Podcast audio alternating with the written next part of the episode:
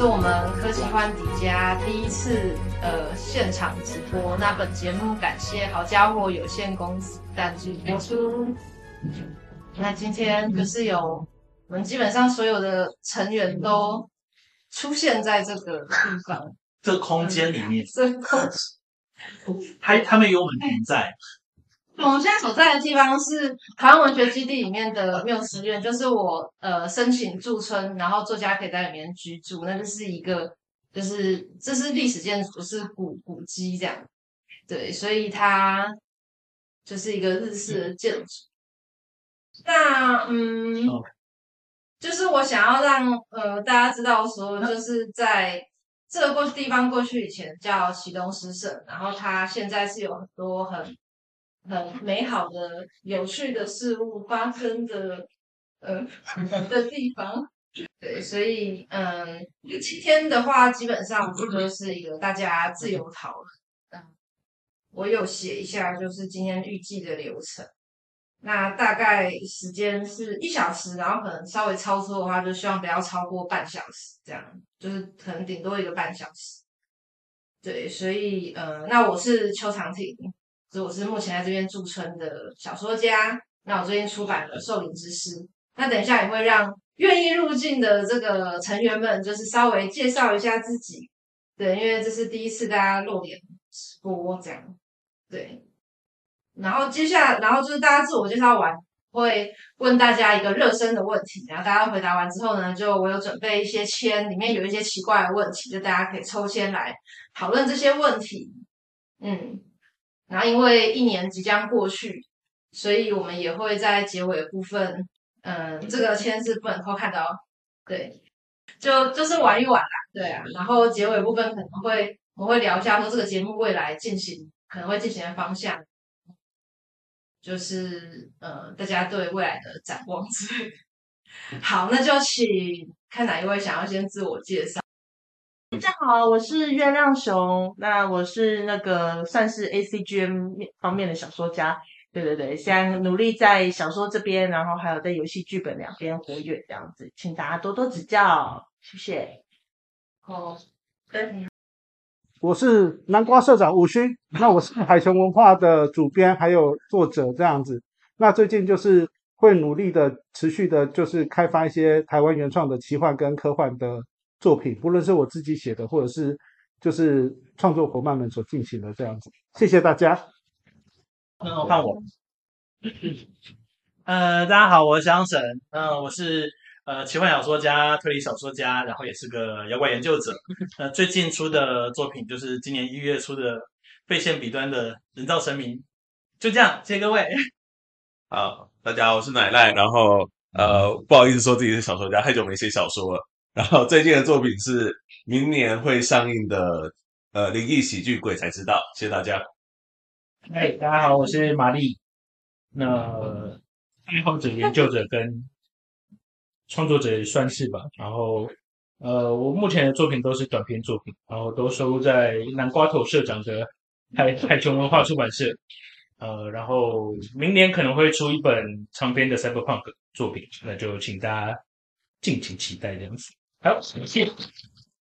大家好，我是石头叔。然后那基本上那有点惭愧，是我已经一阵子就是没有在出那个出版相关小说的东西。不过我之前有两本科幻两篇科幻小说有收录在，也是南瓜头社长那个武勋他的那个海穹出版社的那个就是小说作品集里面这样子。然后我目前是出版社编辑。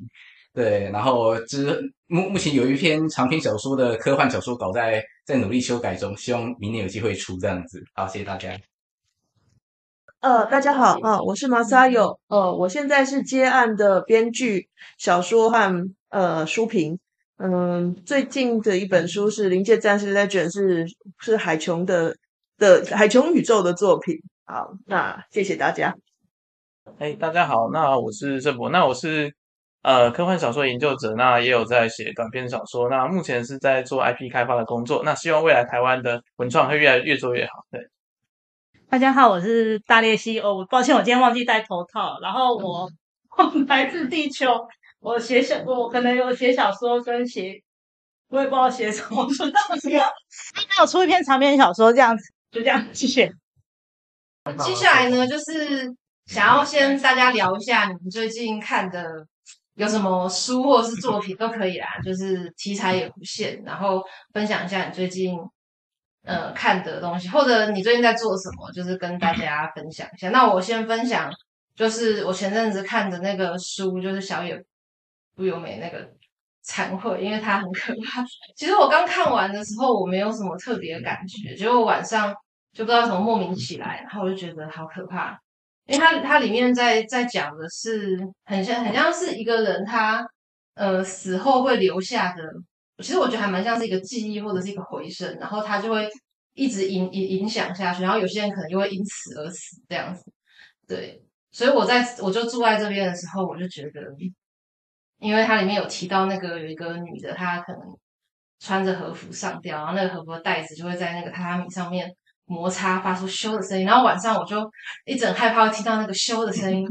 对，那幸好这边就是不管这个空间有什么，就是它或者说没有什么，反正就是这个空间，它都对我很好，它没有，呃，就是咻的声音，咻的声音。对，那我最近发现，就是恐怖文学它有一个很迷人的地方。就是他，他我觉得他会迫使你，就是相信故事是真的。因为像我之前写奇幻小说，你就是要运用到很多的技巧去，要花很多时间去设计那个世界观跟幻想。我觉得很像是一个滔滔雄辩的老学究，他说那样你就要说相信我的理论这样。但是我觉得恐怖小说它就是，嗯，你其实你就你就不想相信它，它就迫使你去相信。对，所以。就是最近我嗯，可能通过《彩绘》这本书发现了这个恐怖小说它其他的魅力的所在，这样子。对，那这是我最近在读的书，就是《彩绘》这个，我觉得也还蛮我们这边的一个气氛，所以跟大家分享。有点太符合了，那换亮雄，好。呃，因为最近工作比较忙，所以读的比较慢。但我最近在看的是那个霍尔的移动城堡，哦，一定要扎推一下。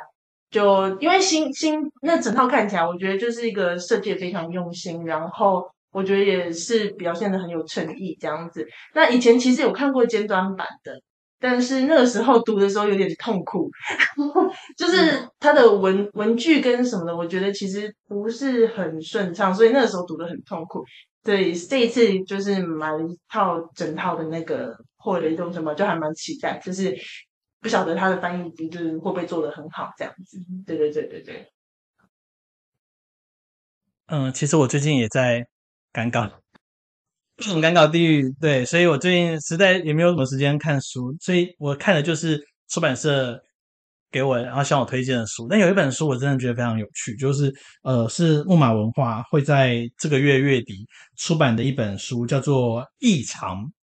那对《异常》这本书，其实它我我自己是蛮意外的，就是我看到那个木马文化在推销的时候，把它打成惊悚小说，但就我自己来说，我觉得它其实算更接近科幻小说的印象，那为什么会觉得这本书很很有趣？我觉得它其实是一个蛮面向我们这个时代的时代的作品，因为其实对于我们身处在这样的时代，就是呃，无论是短语短短影音啊，或者是那个呃极端主义啊，或者是呃各式各样的，就是我们好像一个国在一个国家里面，却被分成好几个不同的群体，就所有人都觉得其他人是坏人，在这样的一个时代。我们要怎么样用科幻小说去去讨论这件事情？那去讨论呃不同的意见、不同群体到底到底是什么？其实我觉得异常他用了一个很很惊人的方式。就各位如果现在去博客来找那个《异常》这本书，因为它已经被放上来了，可以看到这本书的呃前半段的大要。那你可能会很意外，就是像这样子的一个大纲，这故事案它到底怎么推导到呃我们这个时代的极端主义？或者是呃社群主义间的那些冲突，我觉得蛮有意思的，非常非常推荐。但这本书出了之后，希望大家都去看。对，大致上就是这样子。最近看的书，大家好，我是奶奶。然后最近就是没有很认真看书，所以就小小聊一下。呃，最近看的相关的客串大概是江丰南的《呼吸》吧。嗯，这很蛮惭愧的是现在才看，但是要惭愧的事情太多。然后我觉得江丰南的小说会让人让我觉得很珍贵，就是有一个很大的特色是，呃，我觉得他好像在做一个科幻的认识论，就科幻的知识论，然后讨论何谓人。很多的科幻小说，他都会去探讨一些，譬如说人的未来、人的极限、人类的科技可以做到什么，然后人跟科技的关系。但是江丰南的小说，他特别会描写人怎么认识自身，就是人怎么认知自我。他不是说。呃，像很常会提到说，那 AI 是不是人呢？或者是机器人是不是人呢？当然，江丰南这种等级的科幻小说家已经不做这么无聊的讨论了，而是说，随着每一个科技它带给我们的，不管是感官认识世界的展现，我们会根本的撼动我们对人自身的理解。然后，呃，我觉得整本书里面最好的一篇就是《呼吸》。那《呼吸》这件事情是我看过把伤谈的最美的一个科幻小说，然后它用一个非常非常小的金属生命，而且。呃，他的这他的故事之所以那么动人，是因为他很少给我们全知观点。就是很多时候，大部分的科幻小说家会急着想要给出一个世界观，去展现一个新的科幻的世界，然后他对科幻的想法。但是江峰南总是站在那个世界里面的人，人永远不会是全知的、客观的，人永远只会透过科技跟自身的经验认识自我跟世界。所以说，他展现了一个。你完全没有想过的生命，这样认知自己，认知自己存在的本质跟极限。然后，我觉得《呼吸》这个很精巧的、精巧的一个小的故事，很好的展现科幻小，只有科幻小说才能做到对人本身的认识的重新理解。对，我推荐，再次推荐江丰南，谢谢。那我最近看的作品是我最近刚看完的是呃堡垒文化的《怪物的宇宙学》。然后，呃，它算是一本克苏鲁相关的作品，可是，呃，并不一定就是跟克苏鲁神话有直接的关联，可是它的风格是接近的这样子。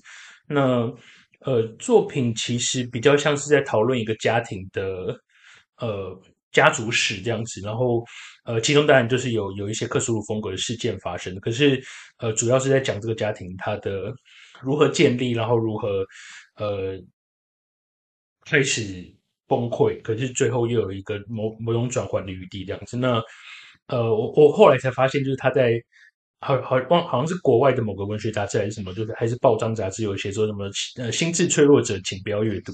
然后我就想说，我我太晚看到了，我已经把全书看完了之后，才发现有这个警语这样子。可是他的意思应该就是说，因为他是一个呃讨论很呃家庭的私人的一些。挫折的问题，比如说他的他们家庭的父亲早逝，然后呃的呃家里面有两个女儿一个儿子，然后每个人都面临不一样的问题，比如说有呃有一个其中一个女儿她是有同性恋倾向的等等之类，所以他们就是会呃因为故事是从六零年代一直发展到呃二十一世纪这样，所以中间就是会有一些呃比较传统的问题发生这样，所以就是呃我自己在看的时候，就是我我觉得非常痛苦，就是呃。可能某一些某一些部分也跟我自己的家庭的经历有一些相关，所以会会有很深的共感这样子。然后又看到就是每个人明明都都是好人，可是又在看的过程中就会非常痛。可是结局就是他，我我觉得是一个收的不错的结局这样子。所以就是呃，你如果喜欢这种东西，然后你本身对克苏也有兴趣的话，可以去就是看看这个作品。好，好，大家好，这里是头书。然后因为。刚刚玛丽讲了一个克苏鲁的作品，然后这里我也讲一个克苏鲁的这样子。那我其实会接触克苏鲁，是因为就是那个今年八月开始，那个海琼那边有邀请那个一系列创作者，然后来参与那个克苏鲁月历的制作，然后他有邀请一些创作者，还有绘图啊，然后写那几短篇小说。然后我是因为这个，然后才开始专心的去看克苏鲁的作品。然后那个就是，当然国外那个最有名的就 Lovecraft 的，当然有在看。然后接下来就是就开始好奇，那因为海琼其实也有出台湾人自己写的克苏鲁，所以就想说，嗯，那台湾人写的克苏鲁会长怎么样？然后所以最近在看的是那个近川的《万物的终结》，对。然后不过说真的，我还没看完，然后只是看到一半。然后基本上我觉得这本写的，就至少前半段我是看的蛮享受的，因为就是。克苏鲁这个东西，基本上他在写一个就是无以名状，他就是基本上那个就是我们刚刚聊天的时候，潇湘也有讲到，然后或者是李涵写的导读也有写写到说，就是克苏鲁他诞生的年代差不多是一九二零年代那个时候，那那也是一个科学相，就是它一快开始快速启蒙的时候，量子力学啊、相对论什么之类，都在那个时候开始发展成成熟的。然后就在这种科学发展情况下，然后那就是有一些人就很反科学，或者是不不喜欢这个世界又这样明确的解释，然后所以就是他们他们基本上就是要写一些科学无法解释的恐怖，然后那他们称为无以名状这样子，然后基本上就是那这个无以名状的恐惧在台湾要如何表现？然后我觉得。呃，近川这个万物的终结，他挑一个蛮好的地点，就是他挑一个看起来似乎应该好像是那个北部深山的地方，然后那旁边又有海，然后就是旁边又有矿坑，然后有符合这几个条件的地方，大家可以自己去带入这样子。然后呢，就是在这种地方，就是而且这种深山通常手机讯号就会很烂，然后所以发生什么与世隔绝的，然后突然出现什么怪物啊之类的，就算有出现了，然后你也是无法就是传达出去。我们主角就是。他的老爸就是莫名其妙死在一个这样子非常深山的养老院里面，然后呢，接下来我们主角就开车过去，然后准备要那就是领老爸遗体，然后继承老爸遗产，然后接下来呢，他又开始发现这养老院的大家其实好像都跟某个无以名状的怪物有些那个就是不明所以的关联，然后那个就是它里面那个就是怪物的氛围给我感觉很。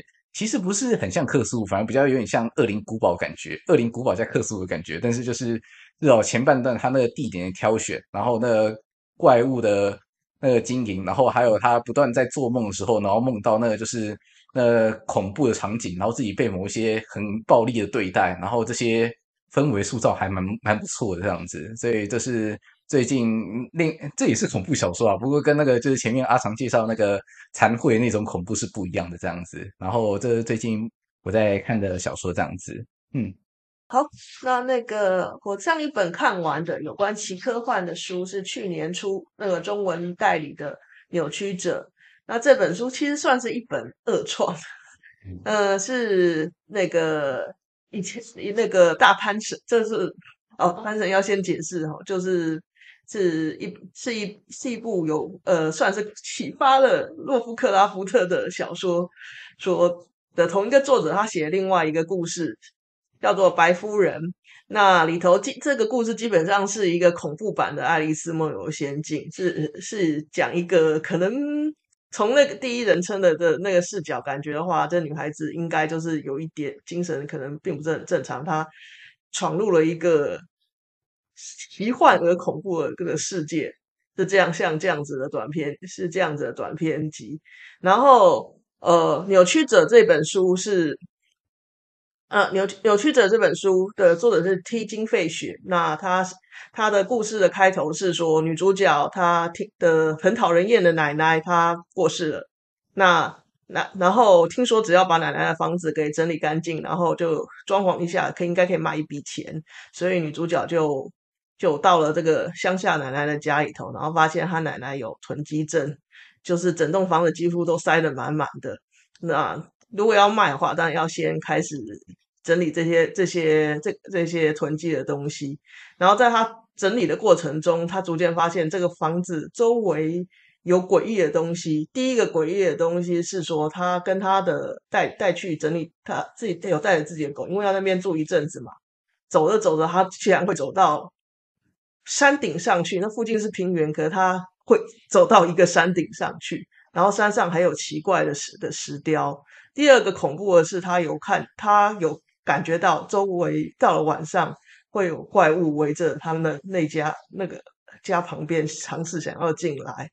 那再继续讲下去就有点剧透了，剧透了，透了，所以我想就先到这边。那我要至于他为什么会跟那个。那个白夫人的这个恐怖版的《爱丽丝梦游仙境》有关系呢？因为就是它是其实会慢慢揭晓，它其实是同一个世界观。嗯，嘿，那大家好，那我是郑博。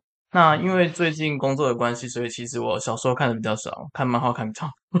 对，所以那我是推荐一下，因为刚刚讲克苏鲁，那我们就讲一个恐怖相关的。那我最近有看一套漫画叫。黑暗集会，那大家可能有兴趣，就蛮好看。就是他会把日本真实的灵异地点当做故事的核心，然后去每一次都会去破解一个案子，解决一个怨灵，然后把这些怨灵收复起来。那简单讲，这边听起来很恐怖，对不对？但是后来他有很棒的设计，他把它变成战斗漫画，怎么变呢？他就把所有的恶灵收集起来，像收集神奇宝贝一样，一只一只收起来，然后去打败更强的恶灵，然后换到更大的、更强的呃帮手，这样就更强的神奇宝贝、神奇幽灵这样子。对，然后他基本上每一话几乎都有那个现实的根据，然后他的设定很棒，就是因为主角他从小就因为灵力太大，会被各种恶灵跟上，对，然后他必须靠他的亲戚一起来打败这些东西，他去三个人的组合，然后去把这些东西组合起来。我觉得这很棒的理由在哪里呢？是在于说他把游戏恐怖，然后跟好看的东西把它结合起来，然后画面呢，它比较让这些呃。恐怖的鬼呢，它会变成说被封印在一个可爱的娃娃，看起来人畜无害的娃娃里面。那我觉得它就是有效的把恐怖有掌握，可爱也掌握，然后呢，把两者取得很多的平衡。那我觉得是蛮推给大家的。好，那然后另外一本就是我看过是最近新研新出的漫画叫《霍星宇号》，那我觉得是台湾诶少见用宇宙的概念来去讲一个。爱情故事的这样子，我觉得画面很好，故事很美。虽然我现在只看了上册，因为下册还没有出，所以但是我觉得很好看，大家可以去翻翻看这样子。谢谢大家。大家好，那个今天说来惭愧，我最近比较少看小说，因为有些事情在忙。不过我想要分享一下，呃，最近在玩的一个游戏叫做那个《鼠托邦》，对，就是那个它是一个韩国游戏，这是一个就是说它是你是一只。一只老鼠女王，然后你要带领你的族人，然后把建立一个新的王。但是它这个游戏其实非常细思极恐，因为你的那个要要负责课税，你要剥削你的人民，还要把你的人民分成等级，然后分成等级之后，他们还会互斗。之后你要帮他们分开住，要不然他们会之后你的那个人民会互斗之后会开始闹革命，然后就会被推翻。呃，它是个韩国游戏。所以呢，这个就要带到说，我最近就是有在，就是在看一些韩国的呃小说，就是韩国科幻小说。最近韩国科幻小说不是还蛮多进来的嘛，就是一些很特殊的韩国。其实我发现韩国的科幻，韩国的有趣的是他们的民族性，就是让他们的作品都不管是做什么东西，就是像是像那个鼠托邦这种很可爱的像童话式的故事，或者是像呃他们的呃科幻小说，像最近比较我大家应该比较知道的是金草叶的呃。啊！突然瞬间有点忘记，就是无法以光速前进。啊，如果我们无法以光速前进，跟一些就是这些韩国作品，他们都是除了就是以科幻的思维来来做呃，就是发想以外，你会发现它里面会有非常浓厚的韩国文化，跟他们对于他们的社会观察。这也是我觉得目前我现在想要慢慢去拓展看的那个小说的类型。所以大概就是大致上就是如此。谢谢。大家好，那个我最近看的东西哈，就是除了出版社里面的小说之外，有一个影视作品，我觉得还蛮蛮感动的。那它就是那个 Netflix 的《王冠》的第六季。那它上个月已经推出前四集了。那呃，我觉得这个剧它算是 Netflix 这几年来以就是整体的文化形塑，还有整个历史的，就是不管是考究或是道具，或者是等等上面，还有戏剧上面。戏剧的效果上面，他们能够就是把整整体而言包装成一个就是非常好看，而且有一个高雅感觉的一个电视剧。那同时，你也可以透过这个剧感受到一个，就是说曾经是世界上第一强权的国家，如何在二次大战之后的各种国际事件之中，他们不他们的国际地位其实是不断的在调整自己的定位。那这个跟这个国家对于王权这件事情的探讨也是有所关系的。那这个东东西。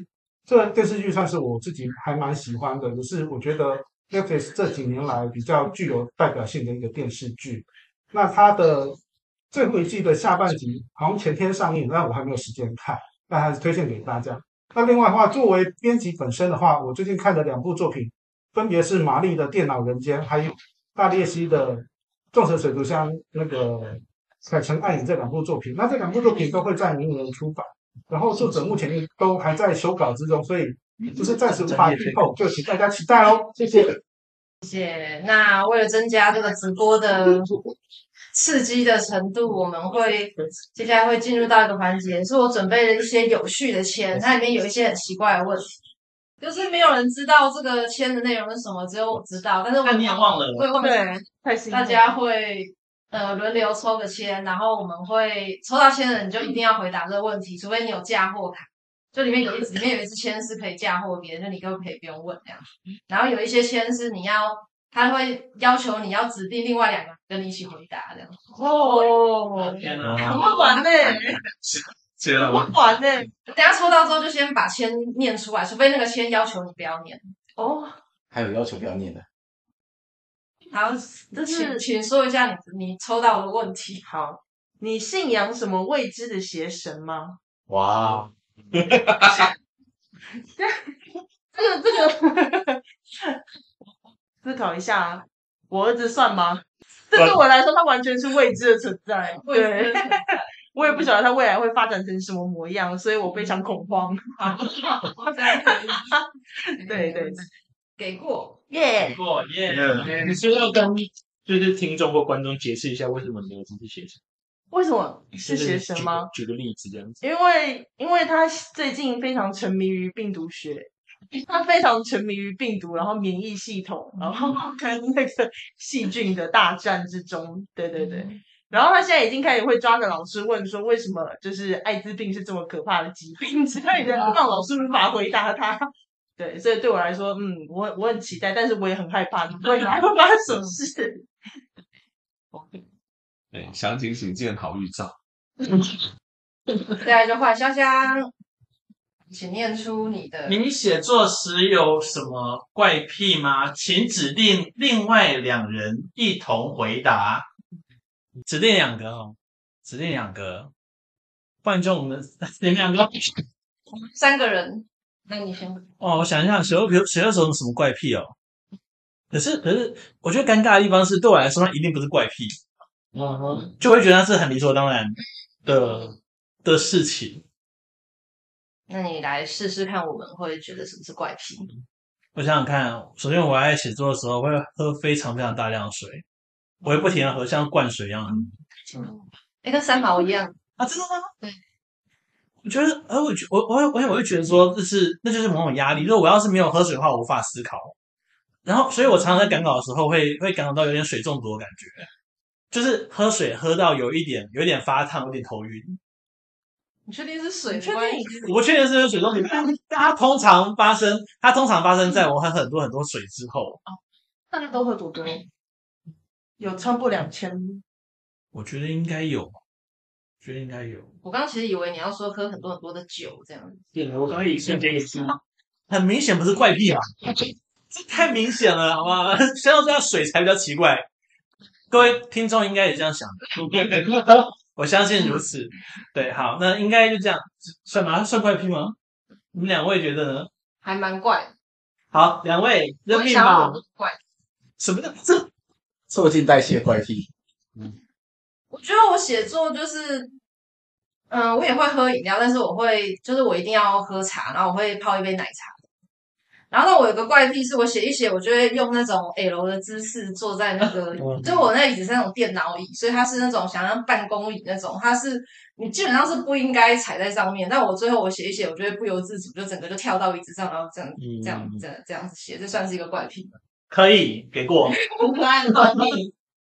对，那个姿势就超丑，所以我常会想象说，有一些，比如说一些作家啊，法国作家，他们拍那个照片，他们在写作，就一根一根烟这样，然后这样摆拍的，一定是，一定是同时坐在那个桌上，然后那个旁边有一个喝空的奶茶杯，然后还还没有懒，那个懒得拿去洗嘛。想，我觉得我我有点太正常了。好，对啊，呃，写作之前一定会干咖啡，嗯，就是直接干一杯。就是那种大杯，就直接咕噜咕噜喝一口气喝到完，然后才开始写作。对啊，这样应该还好吧？那不是怪癖吧？对啊，不是怪癖吧？所以我应该还要再想一些。是你要再想一些。嗯，好好。如果没有怪癖，就我们中最正常的就是亮熊。写作的时候一定会听音乐、唱歌，一边唱歌。唱歌就有点奇妙，唱歌唱歌有点。欸、真的耶，这很厉害。唱歌可唱唱歌蛮怪的，听音乐听音乐应该每个人都会听。我会觉得就是比较能够带入，对。但是有时候可能就写一写，然后就跟着唱出，然后就一边唱一边。可是你歌词不会跟你写的文字干扰？哎、欸，还好哎。哦。我如果是我，对，嗯，我也会，我也会，我会被干扰。OK，好，赢了。对，没错啊。好，我看一下我说什么。你开过坑但没填吗？这个当然有，详细叙述。开了十年吧，玛丽听我讲了十年，我就刷到写武侠小说了，到现在完全没有填，完全零进度，非常非常抱歉，非常惭愧。我现在又多接了一部那个对电影，不好意思，我我这个坑要二零一六年才填得完，好惭愧。继续挖坑，对对对，我刚刚还在跟玛丽说，啊，我大概两年之后才可以送文化部的补助吧？对不起，我还在写剧本。对，这个我的坑是最大的。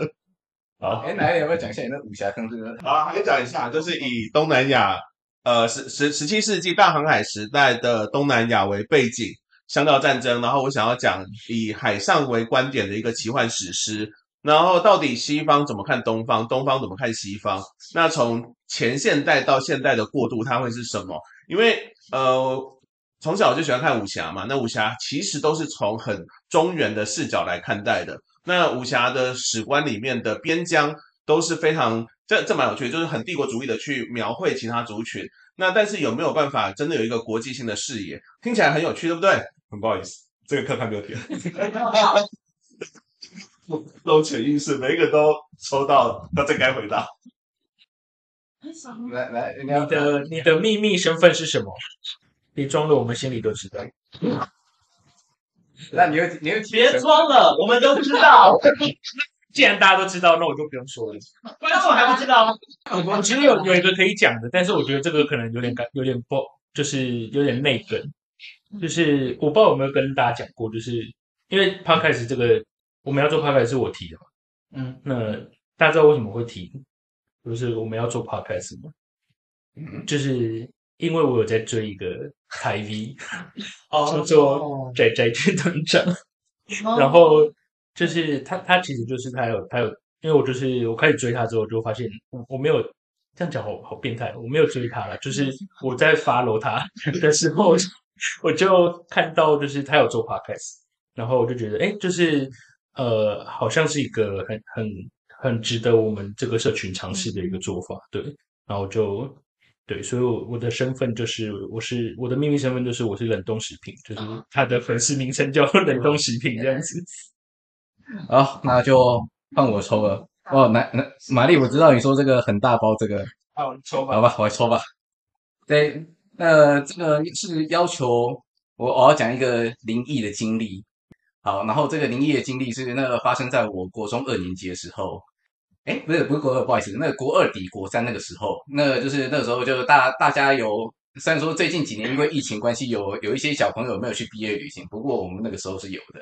然后那个我们有其中一晚的毕业旅行是在中部的一间饭店，然后那个是那在那个饭店里面，就是我们那个打开抽屉，就那是一间很老的，然后那个就是看起来可能如果五星的话，它可能带走两星到三星的那种小饭店。然后在那个陈旧的老饭店里面，那个在床的旁边，然后有一个那个床头柜，然后我们就那个床头柜前面还写着一个那个就是吊牌，就就是说那个故障勿开之类的。可是你知道那个国中生嘛，所以大家就小屁孩就会把它拉开，然后拉开以后，谁知道就是在里面看到一个血印。血印。对，然后那个就是那个血那个血印的详细图案我已经有点忘记了。然后那你知道，就是当时又是一个屁孩。然后呢，所以我们就不信邪，我们就想说，哼，血印好像有点恐怖，有点恐怖，我们要把这个记录下来。然后呢，所以我那时候那那个那时候已经有数位相机了，所以我那个时候就数位相机嘛，然后就对焦，然后给它按下去。然后呢，结果最后这个数位相机突然宕机了。对，然后呢，那而且这更好更更神奇的是，就是我们这个旅行结束以后，然后这数位相机我就放回去嘛，然后之后就那台相机再打不开。对。我我我不拉，对，我就那台数位相机就再也打不开了。